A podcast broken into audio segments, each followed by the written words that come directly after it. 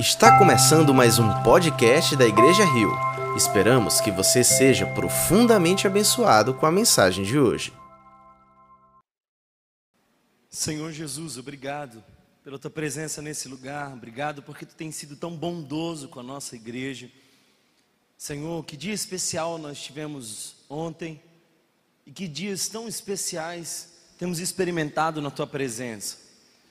E Pai, nós precisamos mais uma vez ouvir a tua voz. Te pedimos, portanto, Senhor, que tu fale conosco.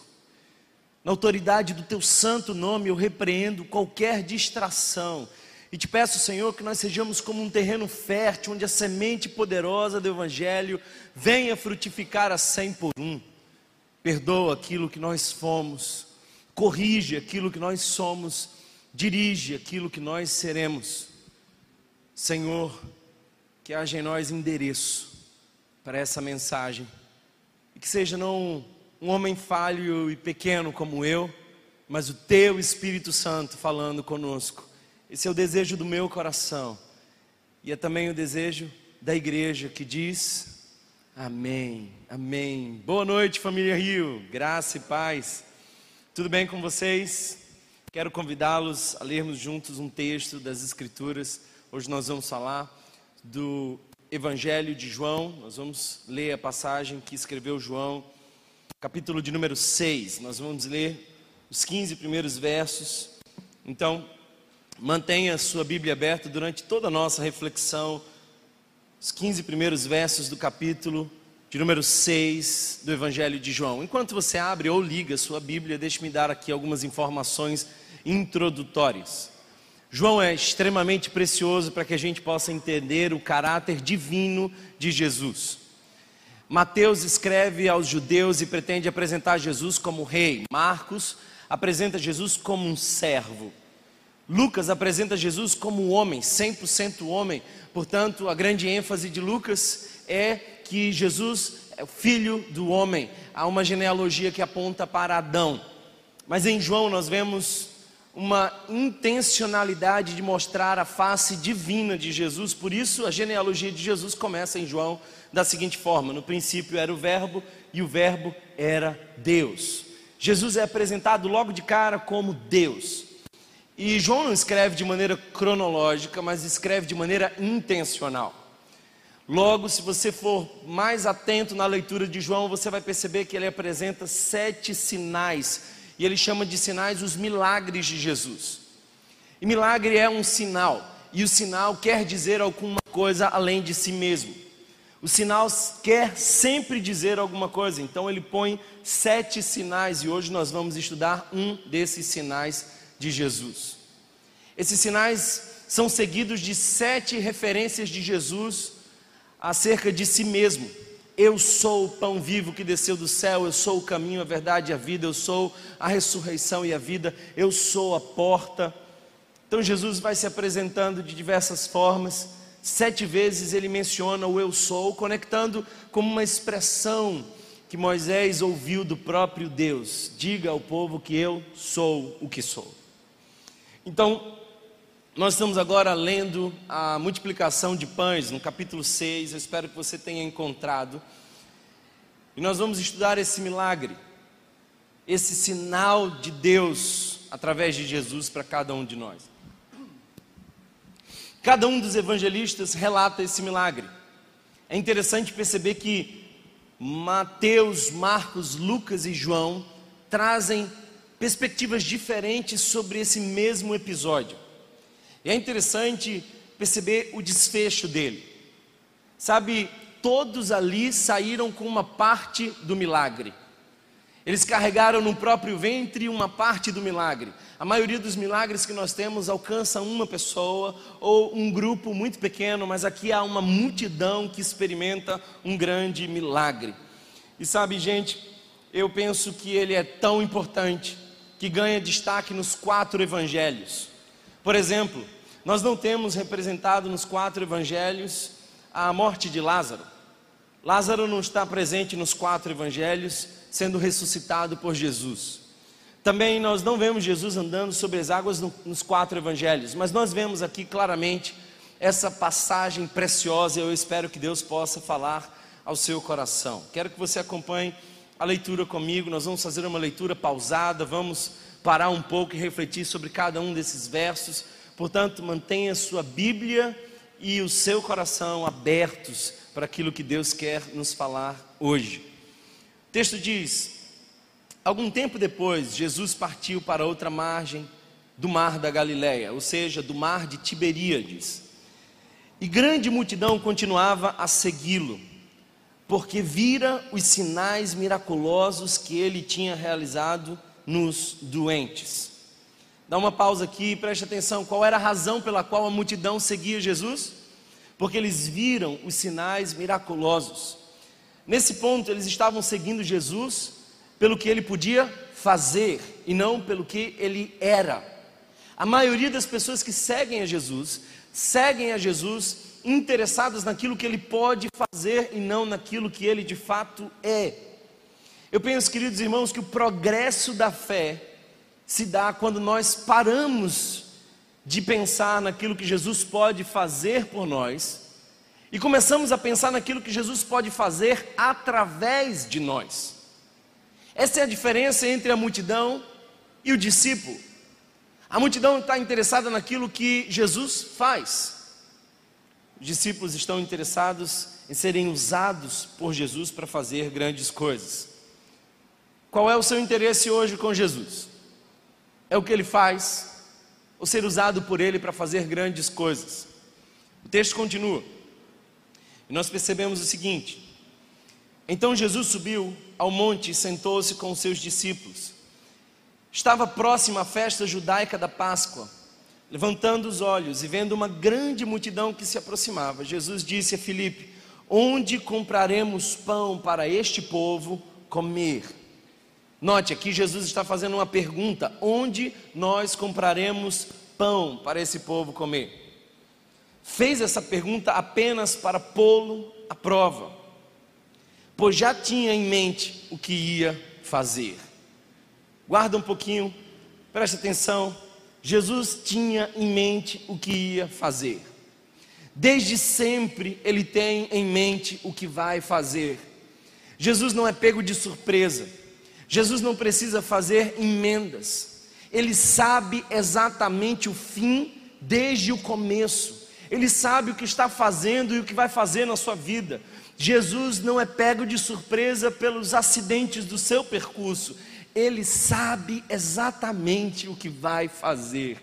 E eu quero te dizer uma coisa, animando o seu coração: Jesus faz coisas grandes, coisas boas, que não conseguem ser mencionadas, sequer pensadas por nós. E Ele é capaz de fazer infinitamente mais do que tudo que pedimos ou pensamos. E é interessante que o texto continua. E Filipe lhe responde.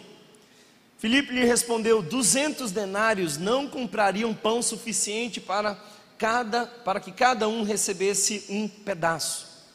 Alguém aí é bom de conta. Felipe era bom de conta. Ele olha aquela multidão e começa a fazer contas. E nós fazemos muitas contas, e talvez esse seja um grande problema da maioria de nós. Nós fazemos algumas contas que Jesus nunca nos mandou fazer. Filipe começa a pensar: bem, se nós vamos alimentar a multidão, deixe-me contar aqui quanto tempo seria necessário e ele para depois de oito meses calculando, oito meses de trabalho. Ele ali naquela cena, ele pensa: se alguém se dedicasse oito meses seguidos trabalhando, não teria a capacidade de dar um pedaço de pão para cada um. Não é suficiente. Não é suficiente. Eu não sei se a alma de vocês em algum momento gritou isso para você mesmo. Já aconteceu comigo algumas vezes. A gente diz para nós mesmos: não vai dar certo, não vamos dar conta, não há recurso necessário, nós não temos o que precisamos, não dá. É isso que Felipe diz para Jesus. E eu não sei se você diz isso também para Jesus, eu espero que não. Mas infelizmente eu acredito que a maioria de nós faz essas contas de Filipe. O texto continua dizendo: Outro discípulo, André, irmão de Simão Pedro, tomou a palavra. E eu gosto disso, ele tomou a palavra, é a primeira vez em todo o Novo Testamento onde essa expressão aparece, tomou a palavra, como se André, lá para as tantas, erguesse a mão e dissesse: Ops, quero falar. Já aconteceu com você alguma coisa assim? Você está discutindo um problema sério e alguém vem com uma ideia maluca, ele ergue a mão, pede a fala. É bem isso que acontece aqui. Ele tomou a palavra. O texto continua dizendo: Aqui está um rapaz com cinco pães de cevada e dois peixinhos. Mas o que é isto para tanta gente? André teve uma ideia mas nem mesmo ele achava que seria suficiente a sua ideia. Mas o que é isso para tanta gente? Disse Jesus: mande o povo assentar-se. Havia muita grama naquele lugar e todos se assentaram. Era cerca de 5 mil homens. É interessante que nesse verso aqui nós vemos duas coisas que tinha de muito: grama e homem. Mas o que nós precisávamos aqui não eram homens nem grama, era comida. Tinha muita grama e muito homem, mas não tinha nenhuma comida. E o texto continua dizendo: Então Jesus tomou os pães, deu graças e o repartiu entre os que estavam assentados, tanto quanto queriam, e fez o mesmo com os peixes. Jesus pega cinco pães e dois peixinhos e ergue ao Pai e dar graças a Deus. Eu não sei se você está entendendo isso, mas Jesus aqui é a nossa grande referência. E Jesus ergue o pouco com ações de graça. Você é capaz de dar graças a Deus pelo pouco que você tem. Você é capaz de erguer o pouco diante do Senhor e dizer: Eu agradeço o teu santo nome por esse pouco que está em minhas mãos. A maioria de nós murmura quando tem pouco. Jesus agradece e consagra a Deus o pouco que ele recebe. Você consegue agradecer como Jesus? O texto continua dizendo: depois que todos receberam o. Alguém está comigo? Depois que todos receberam o. Eu quero que você repita mais forte essa palavra, ela vai ser importantíssima na nossa reflexão. Depois que todos receberam o suficiente. O suficiente.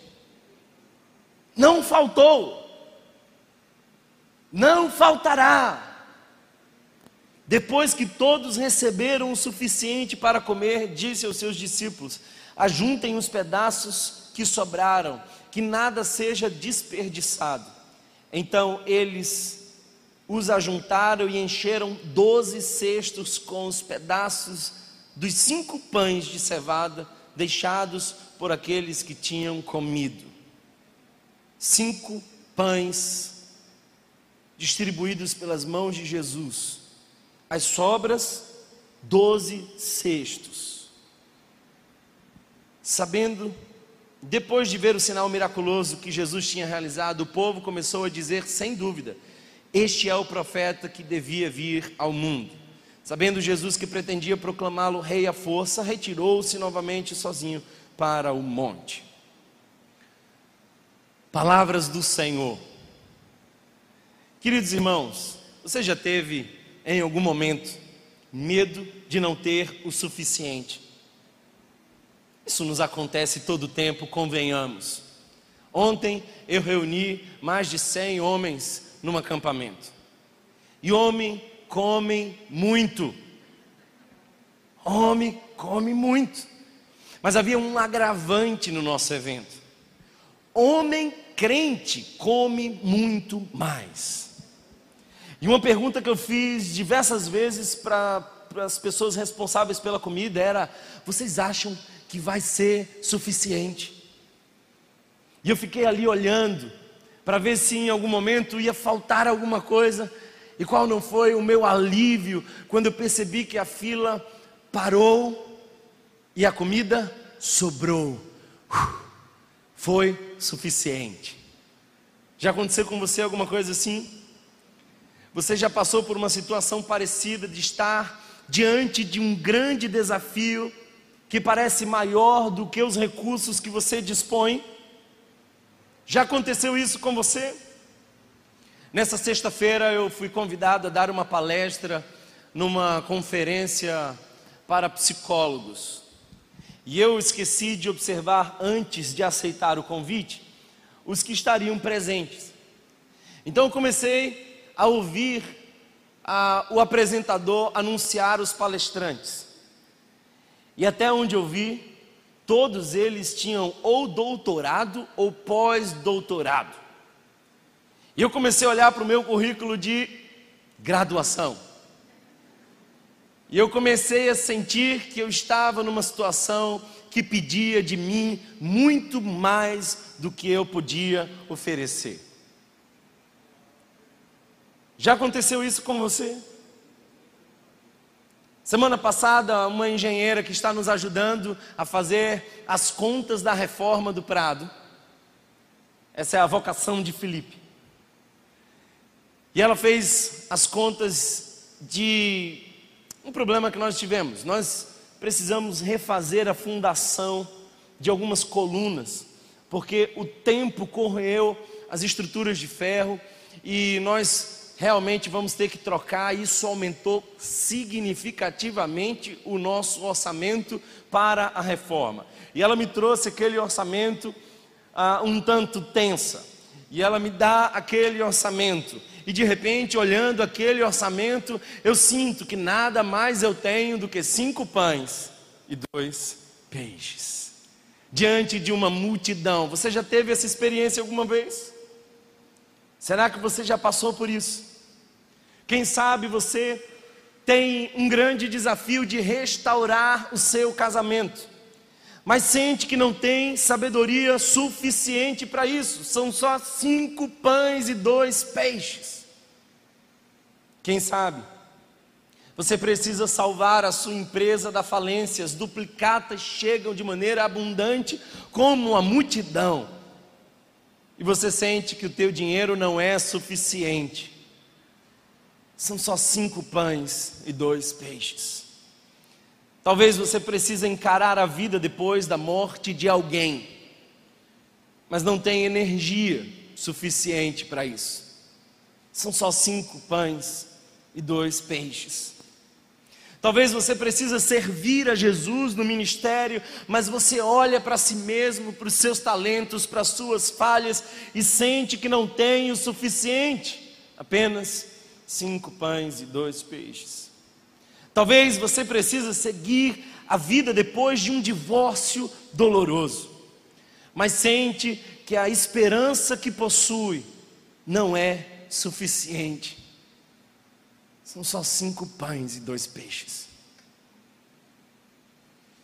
Talvez você precisa escapar do rebaixamento para a série D, mas tem poucos jogos pela frente e sabe que pode não ser suficiente. São só cinco pães e dois peixes. Algum tricolor pode dizer amém? Eu creio em milagres. Você já fez a conta de algo e o resultado dizia para você que faltava muito. Falta muito. Se você já passou por essa experiência, é para você que eu vim pregar. Se você tem feito contas que não fecham, e se você sente que o teu recurso é cinco pães e dois peixes, essa mensagem é para você. Tememos não ser o bastante, tememos não ter o bastante. Mas quando eu olho para esse texto, eu percebo que nós vemos uma colisão da necessidade com a abundância. E eu creio que hoje o Senhor trouxe você aqui para que a tua necessidade encontre a abundância de Jesus. Por isso o título da minha mensagem é É mais que suficiente. Será que você pode dizer para você mesmo: é mais que suficiente? é mais que suficiente. E eu preciso te mostrar por que é mais do que suficiente. Não importa exatamente o que você tenha, se você tem com Jesus, é mais que suficiente. E eu quero que você perceba que esse texto tem três momentos. São três momentos dessa passagem. O primeiro desses momentos, do verso 5 ao 7, nós podemos chamar de o um momento da pergunta. Pergunta. Perceba que Jesus faz uma pergunta para Filipe. Depois disso, nós vemos o momento do processo, dos versos 8, nós vemos o processo. Dos versos 8 em diante, nós vemos como Jesus trabalha o processo. Mas dos versos 12 a 15, nós vemos a provisão. Três momentos da nossa mensagem: a pergunta, o processo, a provisão. Vamos começar com a pergunta, eu quero que você fique muito atento, atenta, porque eu pretendo dizer para você algo muito importante. Deus faz perguntas para você. Eu sei que você faz muitas perguntas para Deus, mas eu quero te dizer que Deus também faz perguntas para você. Tudo começa com uma pergunta. Sabe, queridos irmãos, Jacó passa pelo val de Jaboque e se encontra com um anjo, e eles travam uma batalha silenciosa, e quando a madrugada já dava lugar ao dia, o anjo faz uma pergunta para Jacó. E aquela pergunta abre espaço para uma mudança. E de Jacó nós vemos as doze tribos de Israel.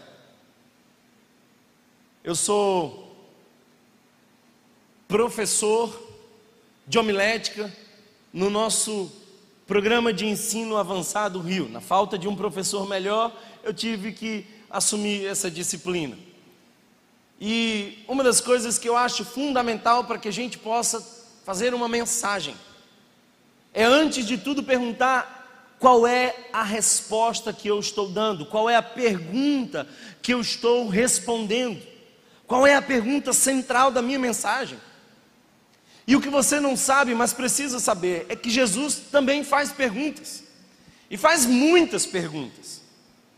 Por exemplo, Jesus faz 300, 307 perguntas nos evangelhos. Mateus, Marcos, Lucas e João nos revelam 360 perguntas, questionamentos de Jesus. Eu não sei se você sabe quantos questionamentos Jesus respondeu de maneira direta, mas Jesus respondeu apenas oito questionamentos. Em outras palavras, eu posso dizer para você que Jesus mais faz perguntas do que dá respostas às perguntas que lhe fazem. Ele faz perguntas. Deus fez uma pergunta a Ezequiel: leva ele a um vale de ossos sequíssimos. O texto diz que aqueles ossos estavam se esfarelando de tão secos. E Deus pergunta a Ezequiel: pode porventura esses ossos voltarem à vida? Deus faz uma pergunta ao profeta. Talvez Deus te trouxe aqui para fazer algumas perguntas para você. Pode porventura o seu casamento ser restaurado? Pode porventura o seu ministério ser restaurado? Pode porventura sua alegria ser restaurada? Deus nos faz perguntas. Deus pergunta a Moisés o óbvio: o que é que você tem na sua mão? Porque quando Deus pergunta, não é porque Ele não saiba, mas é porque Ele quer de nós uma confissão. O texto nos mostra que Jesus faz uma pergunta a Filipe. E a pergunta é a seguinte: onde compraremos pão para esse povo comer? Onde compraremos pão para esse povo comer? Jesus queria que os discípulos soubessem, reconhecessem que não tinham recursos suficientes. E é interessante que é aqui uma nota de rodapé que diz: ele só perguntou para provocar, para testar o discípulo, mas ele já sabia o que estava por fazer. Jesus pergunta a Filipe onde. Só que quando Filipe responde a Jesus, não responde onde, ele diz quanto. E aqui está uma chave preciosa nesse texto. Jesus não está perguntando quanto, Jesus está perguntando onde. Mas Felipe insiste em não responder a pergunta de Jesus. A pergunta de Jesus é onde nós compraremos e não como.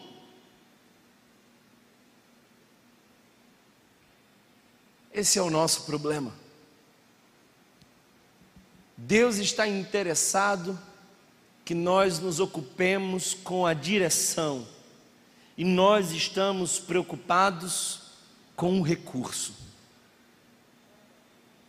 Inúmeras vezes nós dizemos para Deus que nós não temos recurso, mas Deus nunca perguntou para você sobre os recursos. Quem te perguntou quanto, Felipe? Eu perguntei onde.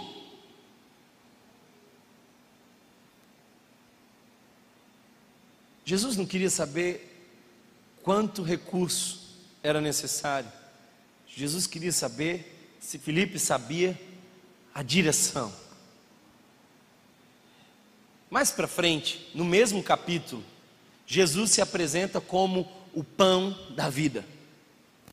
Qual era a expectativa da resposta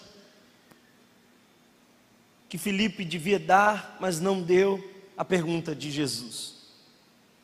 Jesus era o pão vivo que desceu do céu.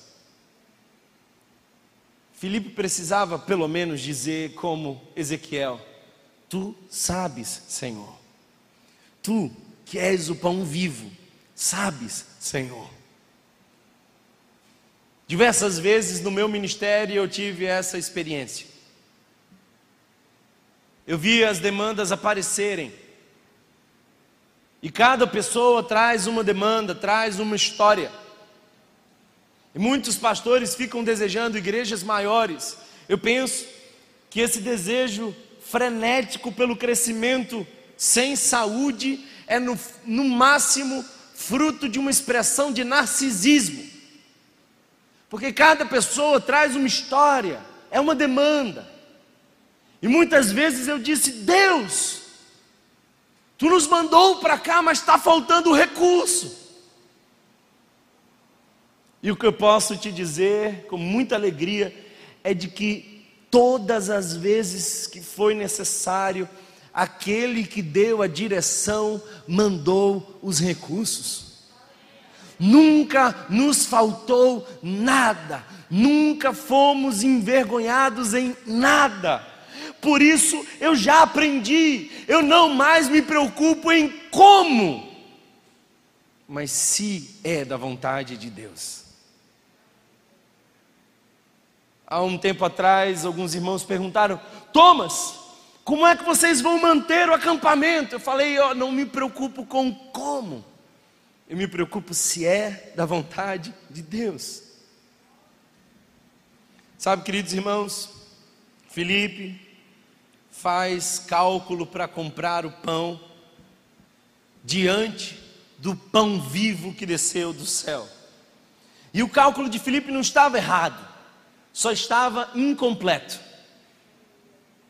Sabe por quê? Porque racionalmente o cálculo de Filipe estava coerente, mas estava faltando uma revelação. Estava faltando uma revelação. Preste bastante atenção nisso que eu vou dizer. Nada vai fluir em sua vida se você estiver focado em responder a, a pergunta do que eu preciso nada vai acontecer na sua vida se você estiver focado naquilo que você carece. Não é do que você precisa, é de quem você precisa. É de quem você precisa. Você não precisa de mais alguma coisa, você precisa de Jesus. O sinal de Jesus é para revelar que Ele é suficiente. Jesus é mais que suficiente para nós. Jesus testa Felipe para ensiná-lo. Ele quer nos ensinar, por isso Jesus faz algumas perguntas. Se Jesus não fez ainda uma pergunta para você, ou você tem dificuldade de ouvir, ou essa relação está muito distante e está na hora de você se aproximar dele, mas Jesus te fará perguntas. Filipe faz contas, e convenhamos, hashtag somos todos Felipe. Somos todos assim. Nós fazemos contas. Nós queremos resolver do nosso jeito. É interessante como os discípulos, nós vemos isso nos outros evangelhos que relatam a mesma passagem. Como os discípulos propõem para Jesus que despedisse a multidão. É como se Jesus mandasse as pessoas para cá e porque não cabe mais nesse espaço, eu dissesse: Olha, Jesus, leva uma parte do povo. Frequentemente nós queremos resolver os nossos problemas do nosso jeito. Não é do seu jeito. Sempre que você resolve do seu jeito, você piora a situação. Sara tentou resolver do jeito dela. E o máximo que ela conseguiu foi uma inimizade com H. E até hoje, dois povos que pelejam entre si. Não é do seu jeito. Se você encontrou os problemas na direção de Deus, você precisa resolvê-los do jeito de Deus. E se você for chamado a ser relevante, você vai enfrentar problemas.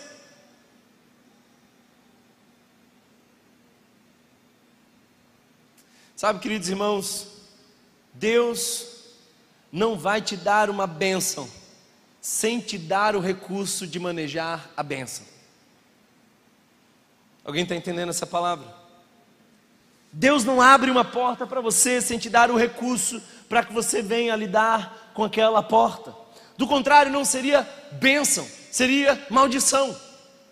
Deus te dá disponível tudo o que você precisa para administrar tudo que Ele já te deu. Eu tenho aprendido ao longo desse tempo, pastoreando essa igreja, que o capital da igreja não é o dinheiro. O capital da igreja é a fé. Quando nós plantamos essa igreja, éramos cinco casais. E eu lembro que numa das nossas reuniões estávamos com os olhos fechados e uma criança, filha de um, uma das pessoas que estava nesse pequeno grupo de cinco casais, pegou o miaeiro que ele tinha e ele despejou o miaeiro numa caixinha onde nós juntávamos a oferta. E eu entendi que o Senhor ia levantar os pequeninos para a grande obra que Ele tem.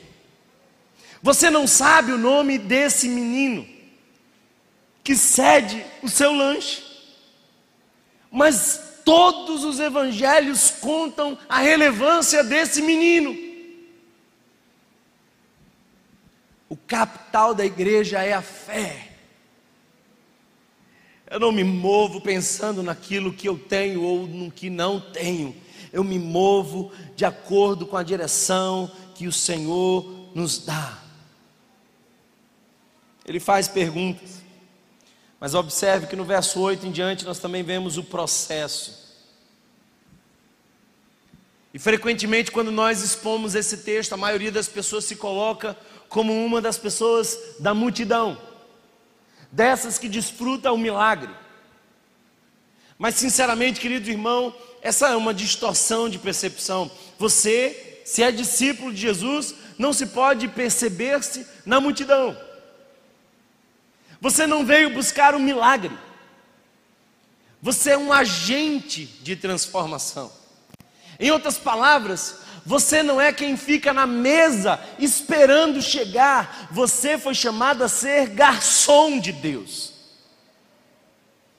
É interessante que Jesus podia resolver tudo sozinho, mas ele chama os discípulos.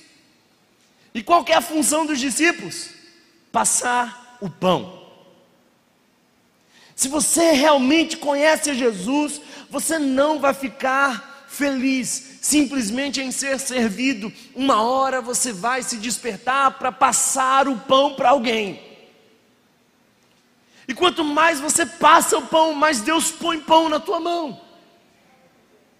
A Bíblia me diz que Deus dá semente não a quem come semente, dá semente ao que semeia. A igreja não é as ovelhas perdidas. A igreja são os pastores da cidade. Nós estamos num ajuntamento de pastores. Eu não sei se você está entendendo isso, mas amanhã você vai ser a pastora ou o pastor que vai entrar no seu trabalho. Amanhã você vai ser o pastor que estará na sua família fazendo diferença. As ovelhas sem pastor estão do lado de fora. Nós já temos pastor e nós temos agora a missão de alimentar as ovelhas famintas que não têm pastor. Quando nós lemos essa passagem nos outros evangelhos, nós vemos uma das frases lindas de Jesus. Ele olha para os discípulos e diz: Dê-lhe voz de comer. É missão da igreja. Nós precisamos entender que não somos esses consumidores na mesa de Jesus, nós somos os garçons da graça. O nosso lugar na mesa é passando o pão. Eu gosto de pensar que nesse processo André tomou a palavra e apresentou uma ideia maluca. Eu não sei você, mas se eu tivesse lá perto de André, eu teria ficado chateado com ele. Imagina, vem comigo, 5 mil pessoas. E aí André levanta com uma ideia. Jesus, eu vi um menino na multidão, com uma lancheirinha, cinco pãezinhos, três, duas piabinhas, daquela sardinha meio passada. Mas o que é isso diante de uma multidão? Se eu tivesse lá, eu ia dizer assim, André, não é hora para piada. A gente está falando de 5 mil homens, mas considere também as mulheres e as crianças. Certamente era possível chegar a quase 20 mil pessoas. E eu não sei se você tem noção de quantidade de gente, mas 20 mil pessoas é muito, muito mais do que tem a torcida do Náutico.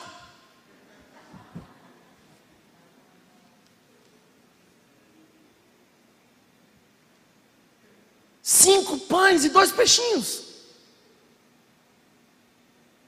Não despreze um pequeno começo.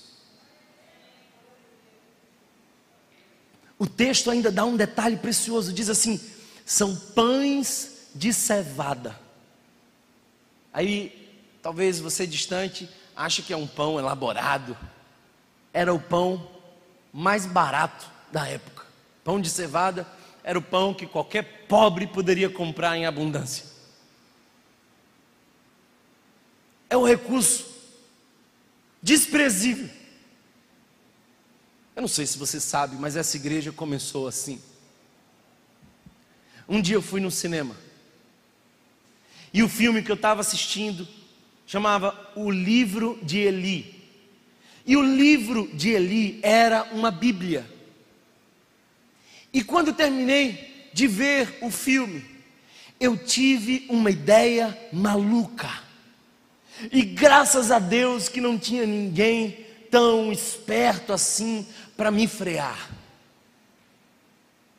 A minha ideia maluca foi sair por aí ligando para alguns amigos, irmãos, pedindo para que eles me doassem Bíblia, porque eu queria distribuir Bíblias nas portas dos cinemas. Então, quando o filme acabava, eu aparecia na frente da tela com uma Bíblia erguida dizendo: Este é o livro de Eli, e eu vou dar ele de graça para você hoje. Uma ideia maluca de um menino desconhecido. Mas sabe de uma coisa? Jesus não despreza ideias malucas de meninos desconhecidos. E as Bíblias começaram a chegar em abundância. E o filme saiu de cartaz. Aí eu olhei para minha sala e vi caixas de Bíblia e eu falei: "Meu Deus, o que é que eu faço com isso agora?" Vamos distribuir essas Bíblias. Então vamos distribuir para o povo menos alcançado da cidade. Fomos distribuir para as prostitutas. E aí, quando a gente entra nesse cenário, percebemos que o povo menos alcançado não eram as prostitutas, mas eram os travestis. E sabe de uma coisa? Aquele menino maluco com uma ideia maluca começou a ser acompanhado por outros malucos. E o movimento de malucos foi crescendo. Até que um dia Deus nos dá uma outra ideia maluca. Ele planta no nosso coração o desejo de iniciar uma igreja. Um dos irmãos que estava conosco na primeira reunião que nós pensamos a igreja, ele disse para mim, bastante tempo depois, que depois da primeira reunião, ele olhou para a esposa e falou assim: A gente vai ajudar o pastor, mas eu tenho certeza que esse negócio vai dar muito errado. Essa é uma ideia muito maluca. Hoje de manhã, quando eu terminei de pregar, uma pessoa veio aqui para mim e falou assim: tem espaço para mais uma maluca. E Deus tem feito infinitamente mais do que pedimos ou pensamos. A minha Bíblia diz que aquilo que Deus planta no coração do homem que conhece a Deus é loucura aos olhos do mundo é loucura. Talvez André tenha achado uma ideia muito boba, mas era um pequeno começo. Eu não sei se você percebe as ideias malucas na Bíblia, mas que ideia maluca! Moisés gago tendo que conduzir o povo de Deus para a liberdade. Tem ideia mais maluca do que um menino que não era soldado, era pastor de ovelhas. E só era pastor de ovelhas porque os, o pai dele achou que ele não teria chance no campo de batalha. Ele era pequeno, ele era franzino, ele era ruivo. Então, olharam para Davi e disseram: Davi, para você só pastorear as ovelhas. Um trabalho que ninguém queria, nenhum status. Aí um dia ele chega no campo de batalha para levar a marmita para os seus irmãos e está lá Golias. E ele tem uma ideia maluca. A ideia maluca dele é a seguinte: vou enfrentar Golias, mas eu não quero a armadura de Saul, e também não quero usar a espada. E desculpa, também não vou com escudo. Ninguém nunca tinha ido para o campo de batalha sem todo o aparato de proteção. Quando Golias, acostumado a batalhas, olha para Davi, pequeno, com pedras na mão, se preparando para o combate, Golias dá uma gargalhada e diz: Você acha que eu sou um cachorro para você atirar pedras em mim? Mas Davi, que tinha uma ideia maluca, uma pequena iniciativa, tinha um grande Deus e Davi começou a rodar aquela funda em dizer: Você está achando que é sobre pedra? Você acha mesmo que eu estou pensando que eu vou te vencer com o meu recurso? Ah, Golias, você não entendeu. A pedra é somente o que eu tenho, mas atrás de mim vem um grande Deus, e eu não vou contra ti com espada nem escudo, eu vou contra ti em nome do Senhor. E Golias cai. Ideias malucas. Não despreze. Thomas, eu só tenho isso aqui. Põe na mão de Jesus e será mais do que suficiente. É interessante que contaram o que o menino tinha, mas o menino nem sequer foi contado num grande grupo. Crianças não eram contadas, ele não foi considerado, mas o que ele tinha foi considerado. E é interessante perceber que os discípulos que queriam despedir a multidão, viram da multidão sair a refeição que alimentou a própria multidão. Uma coisa que eu gosto de pensar é como foi a cara do menino vendo esse milagre.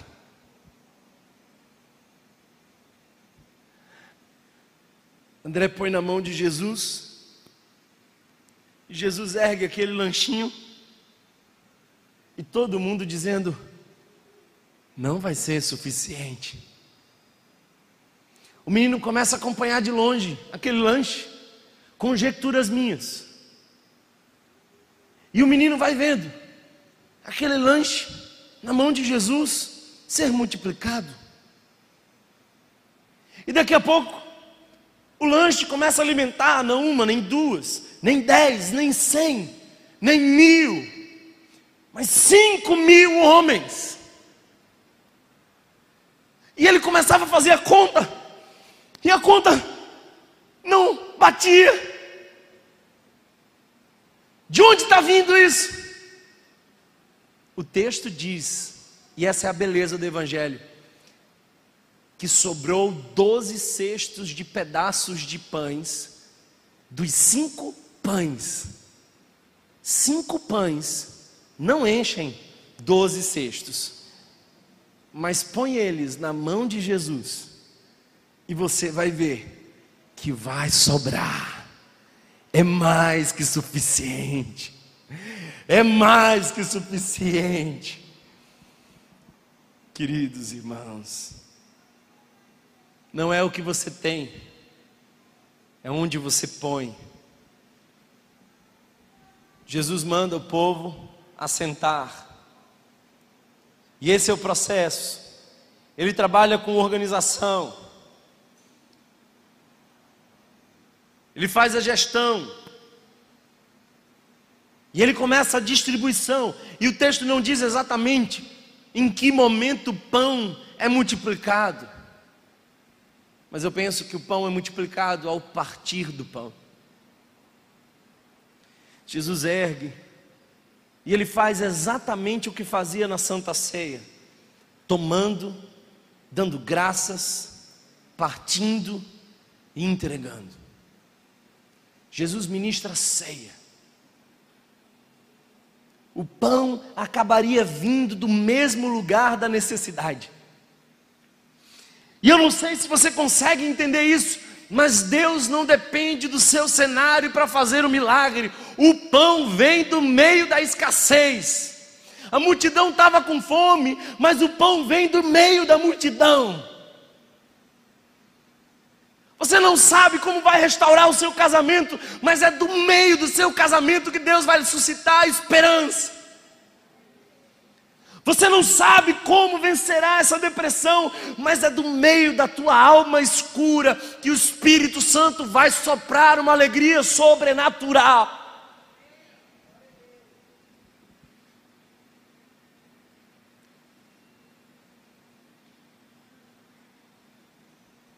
Quando os pães são postos na mão de Jesus, é mais que suficiente. E eu quero caminhar para o final te dizendo o seguinte: terceira parte é a provisão. A provisão. A pergunta, o processo, e agora observe a provisão. O texto diz que apareceram cestos. Eu não sei de onde veio esses cestos. Eu não sei quem trouxe esses cestos. Eu sei que eles vieram vazios. Eu sei que não tinha comida nesses cestos. E eu não me surpreenderia vendo o replay lá na sala de TV celestial de ter sido o próprio Jesus que colocou doze cestos no barco. Porque Jesus sabia o que estava prestes a acontecer. Doze cestos aparecem. E eu não sei se você está entendendo, esse não é qualquer cesto, não é um pequeno cesto, é um grande cesto. A única referência que aparece semelhante a essa no Novo Testamento é um cesto no qual desceram o apóstolo Paulo para escapar da perseguição. É um grande cesto capaz de caber um homem. Doze cestos cheios, cheios de pedaços de pães. Pedaço de pão é o sinal da comunhão. É na comunhão que Deus vai dar sinais da sua glória. Ontem nós tivemos um grande banquete aqui e no final, quando as pessoas foram embora, sobraram várias vasilhas de pedaços de pães. E eu olhei para aquela comida e falei: por aqui teve muita comunhão. São pedaços de pães. Muita gente se alimentou. Doze cestos o que, que é isso, Thomas? É a foto da abundância de Deus. É o sinal de que é mais do que suficiente se está nas mãos de Jesus. Não importa o que você tem, se está nas mãos de Jesus, é mais do que suficiente. Por que doze? Por que doze cestos? conjecturas minhas. Lá para as tantas, a multidão toda comeu. Jesus vira para os discípulos dele que estavam impressionados. E Jesus diz assim: Olha, eu sei que vocês estavam pensando em mandá-los embora. Agora todos comeram, inclusive vocês.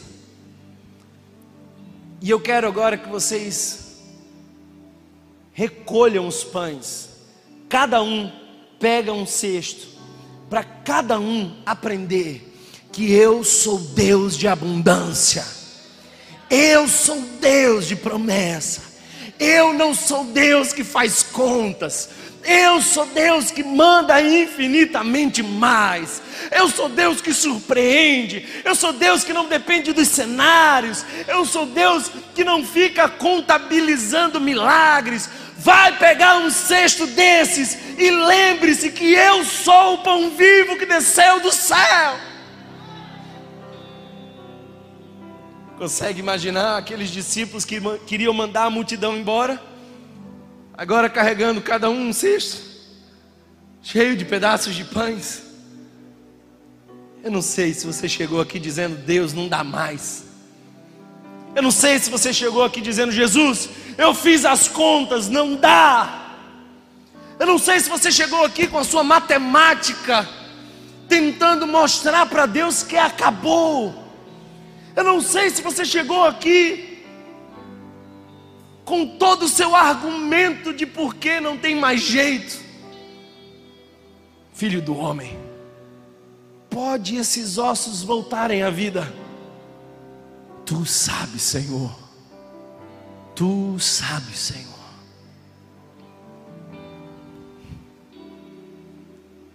Eu não sei que os discípulos fizeram com aqueles cestos. Eu não sei. O texto não nos diz isso. Esse é um detalhe que nós descobriremos na glória. Mas se fosse eu, ah, se fosse eu, eu pegava um daqueles cestos e colocava na cabeça do menino e dizia: Menino, volta para casa com esse cesto.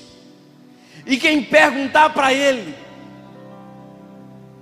ouviria a seguinte resposta: Esse é o sinal de que tem de quem tem pouco, de quem entrega tudo, e de quem recebe em abundância. Você consegue imaginar essa cena? Vem comigo. Estamos encerrando, mas guarda essa imagem.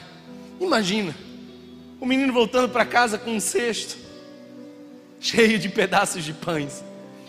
E a mãe dele olha para ele e diz assim: Menino, o que é, que é isso? Ele olha para a mãe com um sorriso e diz assim: Mãe, eu descobri que quando a gente entrega para Jesus, grandes coisas acontecem.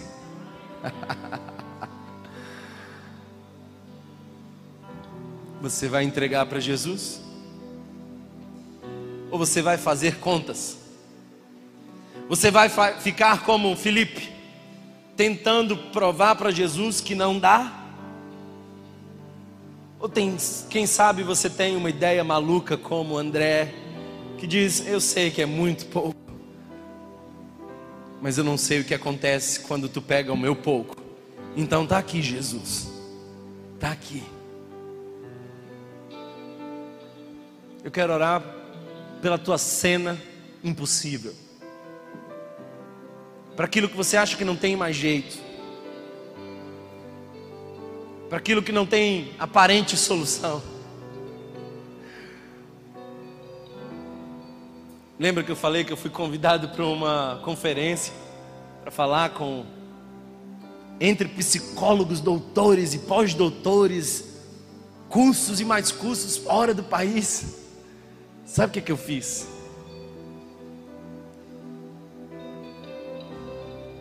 A psicologia positiva mudou o olhar e a direção do estudo, de observação, a psicologia agora não só observa o doente, observa também o saudável. Ela não olha apenas para quem é disfuncional. A psicologia agora passou a olhar para quem é plenamente funcional. Eu conheço alguém que é muito funcional.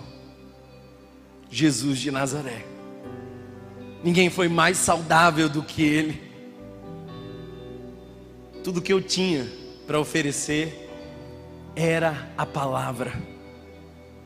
E foi o que eu ofereci para alimentar quem estava do outro lado. Passa o pão, meu querido. Aprende a passar o pão.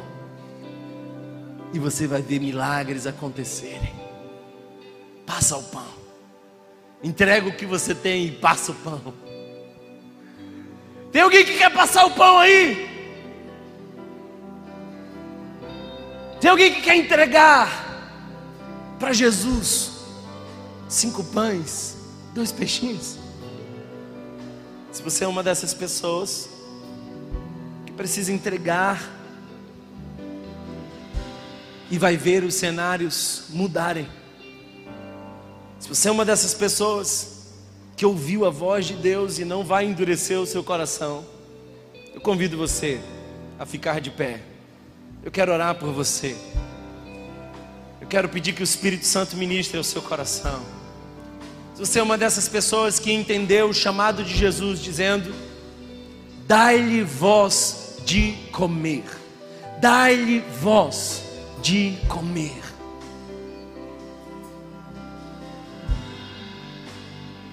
Hoje é o dia que você entrega para Jesus o que você tem. Quem sabe lá na frente, você vai ficar olhando a multidão se alimentando com aquilo que você deu.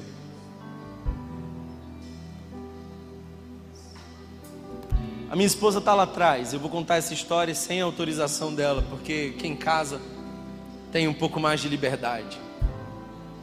Eu sempre disse para minha esposa: olha, você tem que trabalhar com mulheres, as mulheres precisam de pastoreio, mas ela nunca quis me ouvir. Eu acho que ela dizia: eu sou pequena demais. eu tenho só cinco pães e dois peixinhos. Até que um dia, uma irmã dessa igreja disse: Olha, eu tive um sonho, uma visão. E na visão você estava pregando a palavra. E a igreja lá em aldeia estava cheia de mulheres.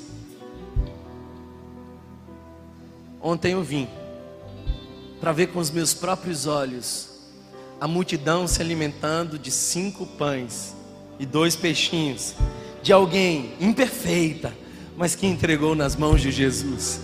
Eu não quero saber quanto você tem. Eu quero saber se você está disposto e disposta a entregar nas mãos de Jesus. Então entrega, entrega, entrega nas mãos de Jesus. Deixa transportar, vai transportar. Os cestos vão transportar. Para onde iremos nós, Senhor? Oh Deus. Escuta isso aqui. A multidão comeu do pão, comeu do peixe. E depois eles procuraram Jesus de novo. E aí Jesus disse assim: Vocês estão me procurando? Porque vocês comeram do pão? É só continuar o texto e você vai ver. Vocês comeram do pão e estão achando que eu sou uma padaria ambulante que vai facilitar a vida de vocês. Não. Eu multipliquei o pão para mostrar para vocês que eu sou o pão vivo que desceu do céu. Aí a multidão ouviu esse discurso, e o texto bíblico diz: duro é esse discurso, quem o poderá ouvir? E a multidão que comeu do pão foi embora um por um, com um pedaço de milagre no ventre, mas com a alma vazia de fé. A multidão foi embora. Aí Jesus, que não tinha medo de rejeição, vira para os discípulos e diz: Vem cá, vocês querem ir também? Dá tempo, a multidão ali está na esquina. Vocês querem ir também? Aí Pedrão rompe o silêncio e diz: Para quem iremos nós, se só tu tens as palavras de vida eterna? Não é sobre Jesus oferecer pão para você, é sobre Ele ser o pão para você, é sobre você se alimentar dele. Pedro entendeu que não é sobre milagre, é sobre quem Jesus é. O texto continua e nos diz que os discípulos entraram num barco e a tempestade veio e assustou os discípulos. E quando o evangelista vai explicar a razão do temor dos discípulos diante da tempestade, ele diz assim: eles ficaram com medo porque não haviam entendido o milagre da multiplicação dos pães. Ora, milagre pode ser desfrutado, mas deve ser entendido. Olha para trás, olha para a sua vida, olha para tudo que Jesus já fez por você, olha para os livramentos que Ele já te deu, olha para as portas que Ele já abriu, olha para as restaurações que o Espírito Santo de Deus ministrou. Ora, olha, e entenda que tudo que Deus já fez por você era um sinal de que você tenha Jesus e isso é mais do que suficiente é mais do que suficiente. Quem tem a Jesus já tem mais do que suficiente. Então não vem para cá fazendo contas de incredulidade. Olha para Jesus e saiba que você já tem quem é mais do que suficiente. Jesus é mais do que suficiente. Ele é o pão vivo que desceu do céu. Portanto, alimente-se de Jesus. Ame a Jesus. Creia em Jesus. Entenda os milagres de Deus na sua vida. É mais do que suficiente. Você não precisa de um outro emprego, nem de mais dinheiro, nem de alguém que te ajude. Você precisa de Jesus.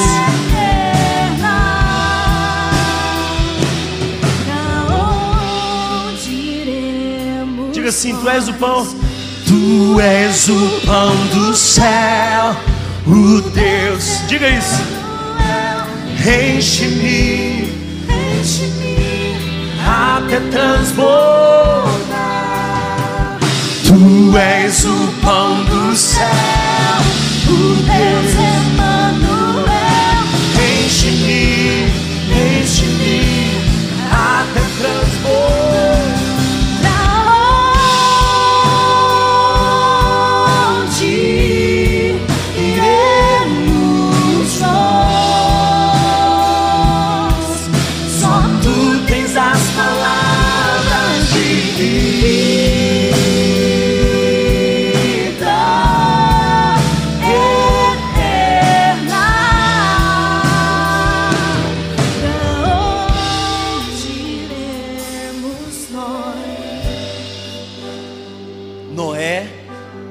não se preocupou com o recurso, Noé se preocupou com a direção. Abraão não se preocupou com o mapa e o recurso, se preocupou com a direção. Felipe não entendeu e olhou para o recurso, olhou para a impossibilidade. Olha para a direção. Se Deus te mandar dar um passo na água, não se preocupa com os recursos. Tenha a certeza de que você está na direção de Deus. Feche seus olhos, eu quero orar por você. Se você é uma dessas pessoas que crê que o Espírito Santo falou ao seu coração nesse momento, eu quero convidá-lo a um tempo de oração. Eu quero convidá-lo a um tempo de entrega. Entrega o pouco que você tem. Entrega como quem semeia, porque os que semeiam com lágrimas, com júbilo ceifarão. Quem sai andando e chorando e semeando, voltará com alegria, trazendo os cestos Deus, nós queremos ter a tua direção e obedecer. Nós não vamos fazer essas contas de incredulidade. Nós vamos crer na tua palavra. E eu profetizo que casamentos serão restaurados, milagres acontecerão e curas estão sendo liberadas agora. Médicos ficarão confusos Senhor, eu te peço para que tu abras as portas dos céus e que tragas provisão. Tragas a provisão, Senhor. Mas antes da provisão vir, é do processo te entregar, e nós te entregamos tudo. É pouco, mas é tudo. E nas tuas mãos é mais do que suficiente é mais do que suficiente. Eu já posso imaginar os cestos transbordando. Eu já posso imaginar os testemunhos aparecendo.